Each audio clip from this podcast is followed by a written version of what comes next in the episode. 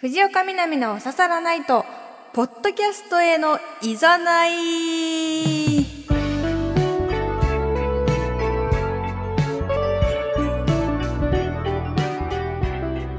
皆さん、やっほー、藤岡みなみです。今日は、ポッドキャストを全力で宣伝していいと聞いてやってまいりました。合ってますか？もうね、いざないまくり。みんなどんどんこのおささらナイトのポッドキャストに来てくれ、頼む。そんな気持ちで今日はお話をしていきたいと思います。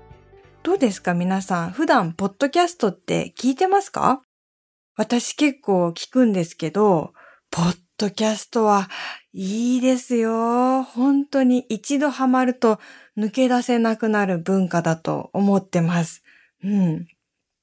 藤岡みなみのおささらナイト自体は STB ラジオで2014年から放送してて、最近9年目を迎えたんですけれども、ポッドキャストの方は今年の4月から始まったんですよね。というのも、これまでその藤岡みなみのおささらナイトという番組は45分番組だったんですけど、4月から30分になってしまうということがあって、短くなるのはね、ちょっと寂しいんだけど、その代わり、新しくもう一本、30分のポッドキャストを始めようっていう風に決めたんですよ。そしたら、30分番組に縮小じゃなくて、むしろ1時間番組に拡張したのと同じじゃない？みたいなトリックですね。トリックって言っちゃうけど。放送は毎週土曜の22時からね、やってるんだけど、その後、22時30分からポッドキャストを配信するようにしているので、ちょうど続けて聞けますと。続けて聞くと1時間になるよ、みたいな楽しみ方もできるし、まあまあ皆さんのね、お好きな時間帯に聞いていただいてももちろん、ポッドキャストはね、そこが魅力だったりもしますから、まあいろんな楽しみ方ができますよっていう風にやっております。でもね、一つ私、反論したいことがあるんですよ。あの、ポッドキャストのね、紹介のところに、藤岡みなみのおささらナイトが送る、ポッドキャストオリジナルのスピンオフ番組って書いてあるんですよね。いろんなところに。おーっと、スピンオフだ？なんかさ、スピンオフって、若干サブ的な響きないですか？これ私だけ？スピンオフっていう、その、単語自体は派生するみたいな意味で、そんなにそこまでサブ的な意味はないんだけど、ドラマだったらスピンオフって言ったらさ、なんか主人公じゃない人の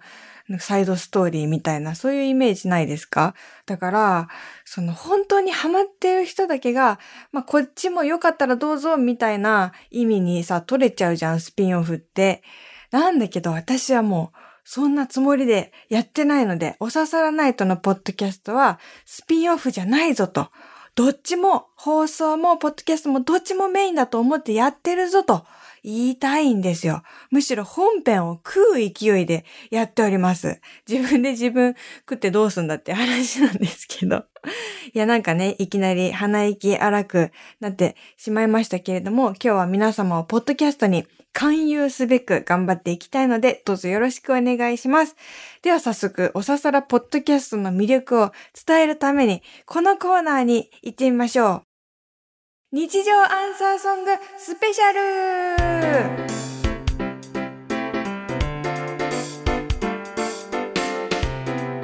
はい、ポッドキャストを始めようって思った時に、一番不安だったこと、問題点が、権利の関係で音楽が流せないっていうことだったんですね。でも、おささらナイトっていう番組を STB ラジオで8年間やってきて、その番組では私が週末の夜に聴きたい、ちょっとその週末の夜一人でセンチメータルな気分になったり、楽しい気分になったりするときにぴったりな曲それを流すことがやはり一つのアイデンティティになってましたし、それを続けてきたからこそ音楽が結構好きなリスナーさんもね集まってくださっていたっていう現状があってだから「おささらナイト」から音楽を弾いたらどうなってしまうんだろうというのが地味に気になってたんですよ。そこで苦肉の策としてポッドキャストでも音楽を流したいと思いまして私が曲を作ろうと思いつきましたね。リスナーさんからまあ、投稿でエピソードいただいて、そのエピソードに対して私が曲をつけて答えるっていうコーナーが登場しました。日常アンサーソングです。半年やってみて思ったんですけど、まあ、そんなにあの簡単なことではないんですけど、ただすごく楽しいんですよ。これまでに10曲できまして、曲が流せないから苦肉の策で私が曲を作るっていうことだったんだけど今ではこの「おささらないと」ポッドキャストの一つのカラーになってたりしますね。何がいいって私とリスナーさんの共作もうそのリスナーさんの投稿がなかったらこの世に存在しなかった音楽が生まれているっていうところとか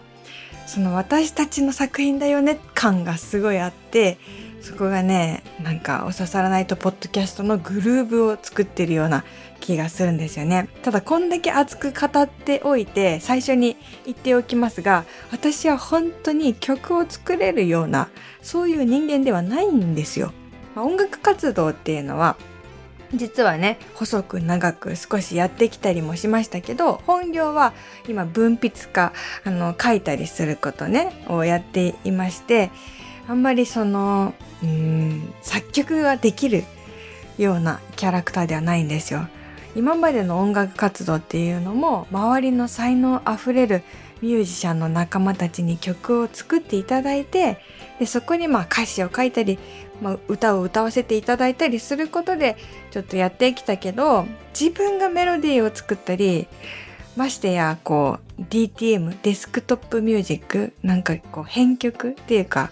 なんかさアレンジしたりとかそんなことも絶対できませんっていう状態でなのに私が曲を作るんだって言ってこのコーナー始めてみました。そんな状態だということを覚悟して聞いてくださいね。なんで覚悟しなきゃいけないんだって 感じだと思うんですけど。覚悟して聞いてくださいよ。あのクオリティではなく心の耳を澄まして聞いてください。では、いただいたお便りをね、紹介しながら曲を流していきたいと思います。日常アンサーソングスペシャルスタートまず1曲目、えー、おささらネームポルティ275さん。この年になると、いい仕事をしてもなかなか褒められることもなく、トラブルも起きる前にさらっと対応していても、トラブルなくて楽だねと言われます。そんな時は自分で自分にお前いい仕事したねできるねと持参しながら缶コーヒーを飲むのが日課です。一番最初に作った曲です。聴いてください。大丈夫ない。お疲れ様です。その気持ちわかります。大丈夫じゃないんだけど大丈夫にしてるんです。大丈夫ないけど大丈夫なことにする。明日までにお願いします。大丈夫じゃないです。簡単でいいのでやっといて。簡単じゃないです。大丈夫ないけど大丈夫なことにする。大丈夫ないけど大丈夫なことにする。大丈夫ないよね。はいお聞きいただきましたのはポルティ275さんのメールから着想した大丈夫ないでした。これね、だから言ったじゃん。あの、心の耳で聞いてねって。本当に初めて、ほぼ人生で初めて、この DTM というか、パソコンとスマホで作った曲だから、まあまあ、それなりですよ。まあ本当にそれなりだなって、今ね、聞いてる人思ったと思うんですけど、こんな感じで、リスナーの方からいただいたね、メール投稿を読んでその後に曲を流すっていうスタイルなんですけど、これね、本当にね、ラジオっぽいなと思って。ラジオでやっぱ曲が流れるとテンション上がるじゃないですか。そのエピソード、なんかそういう感じの空気その前にフリートークで話してた内容にゆるくつながっていることを、それでは聞いてください。なんとかかんとかそこって本当にラジオのこう最高潮の瞬間というか、かそれがポッドキャストでできないって相当不利だなっていうふうに思ったんですけど、ちょっと発明かもしれないこの日常アンサーソングは。皆さんのお便りを読んで、そっから、それでは聞いてくださいってできるのが嬉しいんですよ。ありがとうございます。じゃあね、2番目に作った曲、聞いてください。あの、進歩しているんでしょうかおささらネーム、天の弱坊やさん。本屋さんでおじいさんがおならをしました。おじいさんは恥ずかしがることもなく、その場を去ることもなく、そのまま本を選んでいました。それでは聞いてください。おならしてるけど気にしてない。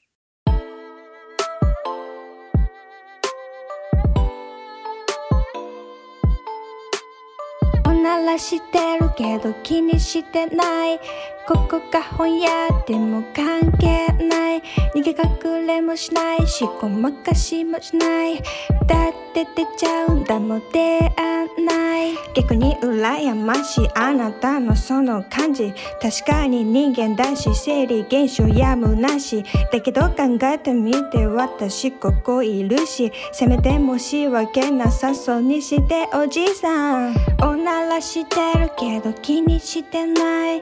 ここが本屋でも関係ない。逃げ隠れもしないしごまかしもしない。だって出ちゃうんだもん出会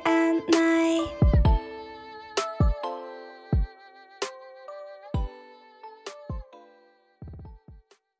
はい、お聞きいただきましたのは、おささらネーム天の弱坊やさんと藤岡みなみで、おならしてるけど気にしてないでした。本当にね、こんな短いエピソードでいいんですよね。ちょっとね、曲を作るので、エピソードを募集しますって言うと、最初は少しリスナーの皆さんもハードル高く感じていらっしゃったようなんですけど、この日常アンサーソングのいいところは、壮大なテーマじゃなくて、本当に些細なことに対して曲をつけるっていうことなんですね。なんでかっていうと、私がプロじゃないから、もし私がプロの作曲家だったら、もったいないですよ。無駄遣いになります。その、なんかおならしたよ、みたいな曲を作るっていうのはね。だけど、私だからこそ、そういう、どうでもいいことに曲をつけられる。うん。クオリティが低いからこそ、できる、みたいな。あんまりクオリティが高かったらさ、もっとさ、愛がなんだ、みたいな、平和だ、みたいなさ、そういうさ、あの歌詞もつけたくなるじゃない？でもこのコーナーそういうコーナーじゃありません。本当に皆さんの些細なことを送ってねって毎週ね、言ってるんですけど、もうハードル高く考えないで、本当に今日ちょっとこんなことあったぐらいのことを送っていただいてます。でね、この、おならしてるけど気にしてないっていう曲の注目してほしいポイントはですね、2曲目にして注目してほしいポイントとか言い出してんのもちょっとね、あの、新米作曲家としてだいぶ欲張りというか生意気なんですけど、注目してほしいのは、あの、おならプーっていう、そういう雰囲気を楽器の2個で表現しているところですね。まあ、あの、すべての2個関係者に怒られるって感じなんですけど。はい。それでは続いての曲です。ラジオネームカンデイさん。先日バスに乗っていた時のこと。降りるバス停が近づいてきたので、次止まりますのボタンに手をかけました。すると前に座っていた男の子も押そうとしているのが見えましたが、寸でのところで自分のボタンがピンポンと押ささってしまいました。押してしまった自分は必死に、ぼ、僕押してないですという顔をしてしまいましたし、男の子は押したかったのか少しぐずってしまいました。せっかくなら男の子にボタンを押す権利を譲るべきだったと後悔しているので、この気持ちを歌にしてほしいです。それでは聞いてください。次、止まります。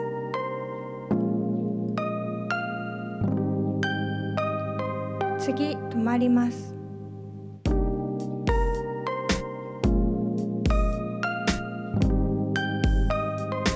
次止まります。時刻表通りにやってきた。次止まります。いつものバスに乗る普通の朝。次止まります。ボタンに伸びる小さな手に。次止まります。気づけじゃなかったのに。押したかったのに。お刺さる時お刺さればお刺さった。次止まります。押したかったおのに。刺さる時お刺さればお刺さった。次止まります。誰が悪いわけじゃない。でもこの胸にはかすかな罪悪感がある。止まります人生は自分で選んできたと思ったけどそうじゃないこともあったのかもしれない。次止まります。押したんじゃない。押ささったんだ。またこのバスに乗ることがあれば次止まります。またあの子みたいな子を見かけたら僕の僕の手はきっと。次止まります。はい、お聞きいただきましたのは、ラジオネームカンデイさんと藤岡みなみで次止まりますでした。これはね、初めて、えー、ゲストボーカルに登場してもらっている回ですね。藤岡みなみフィーチャリングピンクピン太郎で次止まりますっていう感じですね。これは結構挑戦的な曲となっていまして、またこの解説し始めて、別にさ、ちゃんとした曲じゃないのに偉そうに解説するなって思うかもしれないんですけど、この曲はね、あの、サビがあるでしょ？で、このゲストボーカルの声もあって、そして最後に、あの、語りも入るっていう、そういう曲でしたね。もう作り始めた時に、よし、今日は語りを入れようなんて思ってるわけじゃないんですけど、やっぱりね、このカンデイさんのエピソードが素晴らしいと思ったんですよ。なんか日常を細かい視点で捉える力というか、こう本当に心の、こう、すごい小さな動き自分が押そうとして、でも止められなかった。でも本当は押させてあげたかったみたいな。そしてね、この、お刺さってしまったっていう言葉がやっぱり素晴らしかったです。お刺さらないとというね、番組でずっとやっているので、ポッドキャストもお刺さらないとっていうね、タイトルなんですけど、まあ、そのお刺さらないと象徴するような曲にもなるんじゃないかなと思って、そういう風にしてみたわけですよ。ポッドキャスト始めようっていう時に、なんかね、ポッドキャストは別のタイトルにししましょうかっていう、そういうスタッフさんとね、打ち合わせで、そういうアイディアもあったんですけど、でも、もう私がさっき言ったみたいに、これは、まあ、サイドストーリーではなく、こう、どっちも本編だっていうことで、お刺さらないと、ポッドキャストとかでもなく、もうお刺さらないとと呼んでますね。うん。それだけ私の本気が詰まってます。続いての曲。おささらネームたらのすけさん。こんばんは、みなみさん、スタッフの皆さん。毎週楽しい放送ありがとうございます。日常アンサーソングのコーナーに投稿します。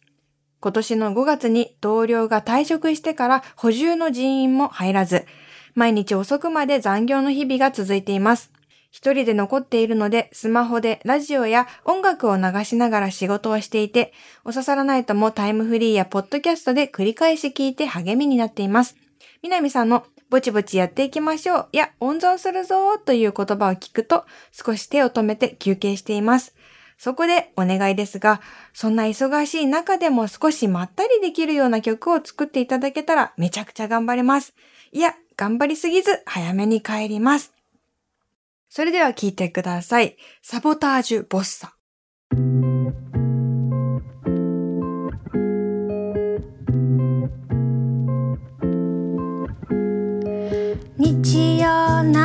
仕事。真夜中なのに仕事。半分サボりつつアイス食べながらやるよ。机に足上げちゃうよ。ピザの出前戻るよ。不真面目にはなりきれない自分のこと。ちょっと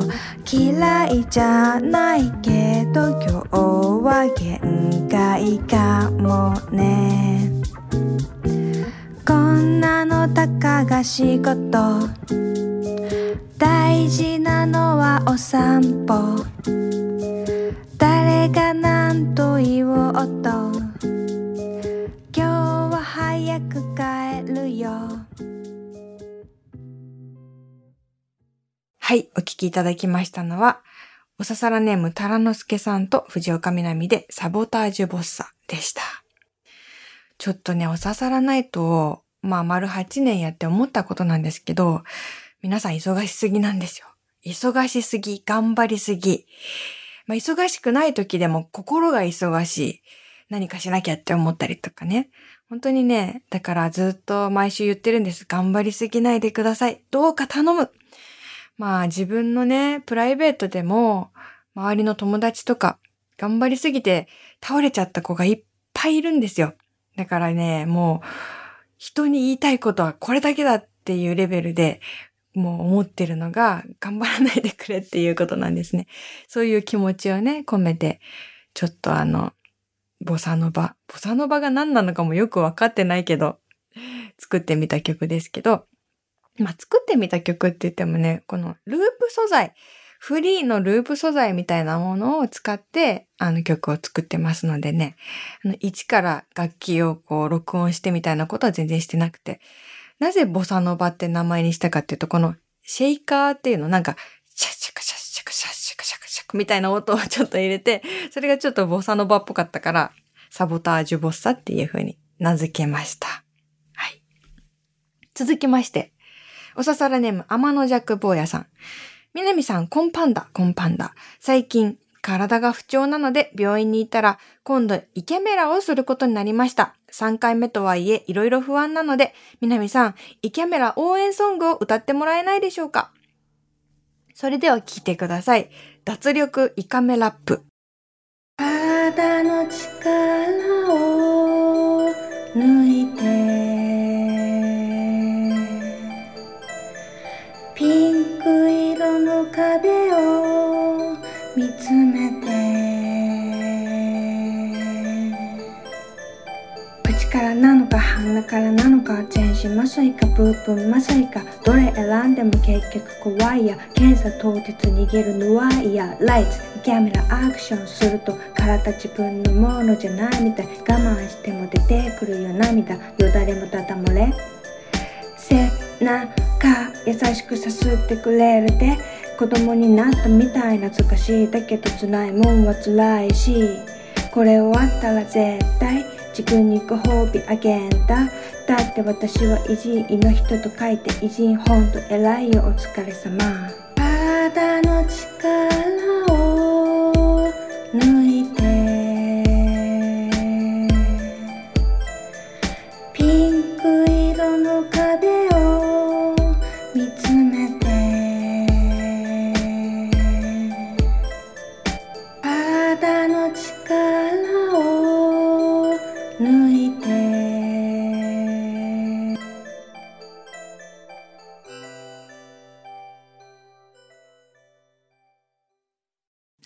きいただきましたのは、おささらネーム天の弱坊やさんと藤岡みなみで脱力イカメラップでした。これね、私もこのメールをいただく少し前に、半年ぐらい前イカメラをやったんですよ。イカメラ辛かった。初めてやったんですけど、体の力抜いてくださいって言われるけど、やっぱね、体にあんなホースみたいな、ホースって言わないか、ね、管が入ってくるとさ、体が勝手にこわばっちゃうから、力を抜くことが一番難しいんですよ。だから、なんとかなんとかみんなに脱力してほしいと思って作った曲で、直前に私がその体験をしていたっていうこともあって、まあ手前味噌ですけど、その実感のこもったソングになったんじゃないでしょうか。ソングになったんじゃないでしょうかっておかしいね。曲でいいだろうって。ちょっとね、いけませんね。なんか作曲家気取りなんですよ。でもこの曲、脱力イカメラップって紹介したけど、ちょっとタイトル変えたいと思ってて、このタイトルをつけた時点でもっといいのありそうって思ってたんだけど、ちょっと時間がね、間に合わなくて、やっぱり改めて聞いてみると、ラップがメインの印象があんまりないんだよね。この、体の力を、まあ、やっぱこのサビ？サビなのかな？ここが一番、うーん、印象に残るかなと思うから、ちょっと変えたいなと思ってて、脱力ララバイとかどうですか？ララバイってコウモリ歌っていう意味かな？脱力ララバイの方がちょっと収まりがいいかなと思ったりして。ねえ、今からタイトル変えるってどういうこと？これからなんか展開あるの？って感じだよね。でも実際、まあちょっとコロナ収まったりしたら、この日常アンサーソングライブみたいな、ライブするほどのね、ことはね、クオリティ的にはできないんだけど、まあなんかリスナーの皆さんとイベントやったりとか、手焼き CD ぐらいにはしてもいいかな？どう？なんか、今後もね、これをストックしていきたい気持ちはあるんですよ。えー、最後の曲です。ラジオネーム、エル・スコルチャさん。僕のベッドの枕の横には読もうと思って買った本が2冊ずつ置いてあって、でも全然読んでいなくて、同じように机の上には数ページ読まれただけの音楽と料理と旅の雑誌が10冊以上積まれていて、また本棚には読まれないまま収められた本も数知れず、そういう本は買ったこと自体間違いだったのか俺は無駄遣いをしたのかと自問自答を繰り返しています。こんな思い、歌になりますか？それでは聞いてください。ドクドク積んどく。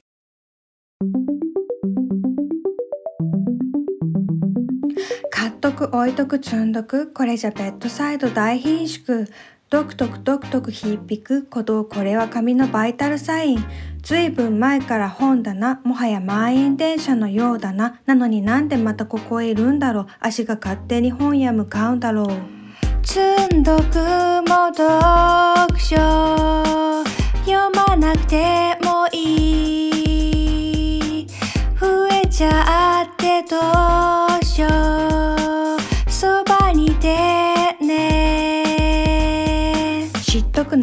積んどく部屋にタワーマンションを建設。ふとした表紙背表紙の言葉が妙にしみる夜がある。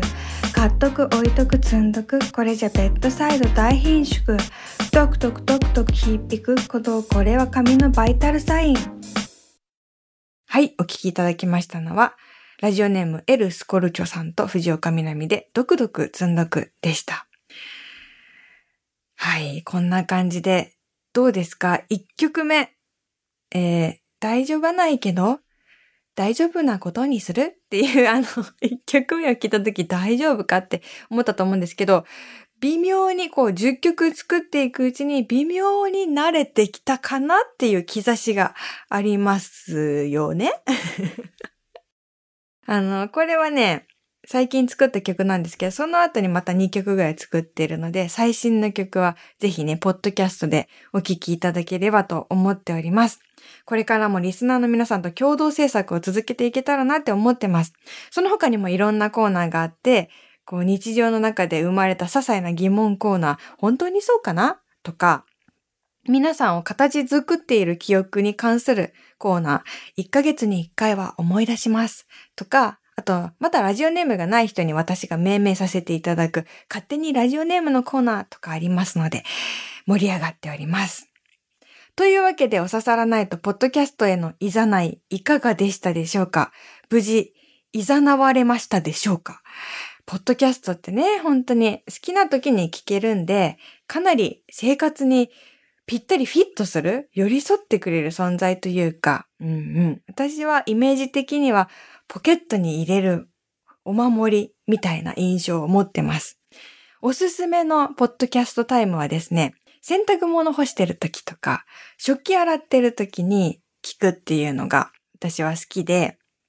ポッドキャストを聞きながら家事をすると、普段はめんどくさいことなのに、え、もっと洗いたいのにもうお皿がないみたいな、そういうね、真逆の気持ちになるんですよ。これ、ポッドキャストの魔法だなっていつも思ってますね。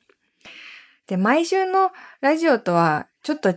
って、こう、時勢とかの影響をあまり受けないっていうことがあります。毎週のラジオはね、今週こんなことがあったよとか、その時代を共有してる感覚が醍醐味の一つだったりすると思うんですけど、ポッドキャストは、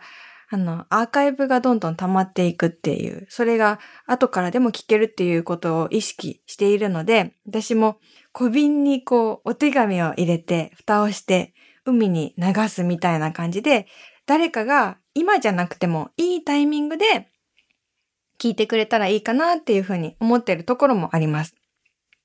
毎週心を込めてね、水の上に浮かべているんですよ。うん、過去の配信がどんどん遡れるので、やろうと思えば、一日でフル株になることができる。もうこの半年ずっと聞いてたよっていう人と、今日聞き始めてめっちゃハマったから一日で全部聞いちゃったっていう人が明日同じテンションで話すことができる。これもポッドキャストの凄さですよね。うん。もしね、藤岡に15時間喋り続けてほしいみたいな、そういう時があったら、まあ1回目から今32本、33本、30本今日ぐらい配信されてるので、それをね、あの、投資で連続で聞いてみてください。そしたら、私が15時間ぐらい あなたの耳元で喋ってることになりますから、あの、あなたの部屋の中で勝手に喋り続ける人になります。いつでもご用命ください。というわけで、皆さん、待ってるよ。これだけ、熱烈に誘ってるんだから、嘘だと思って、一回聞いてみてください。お願いします。それでは、ポッドキャストでお会いしましょう。またね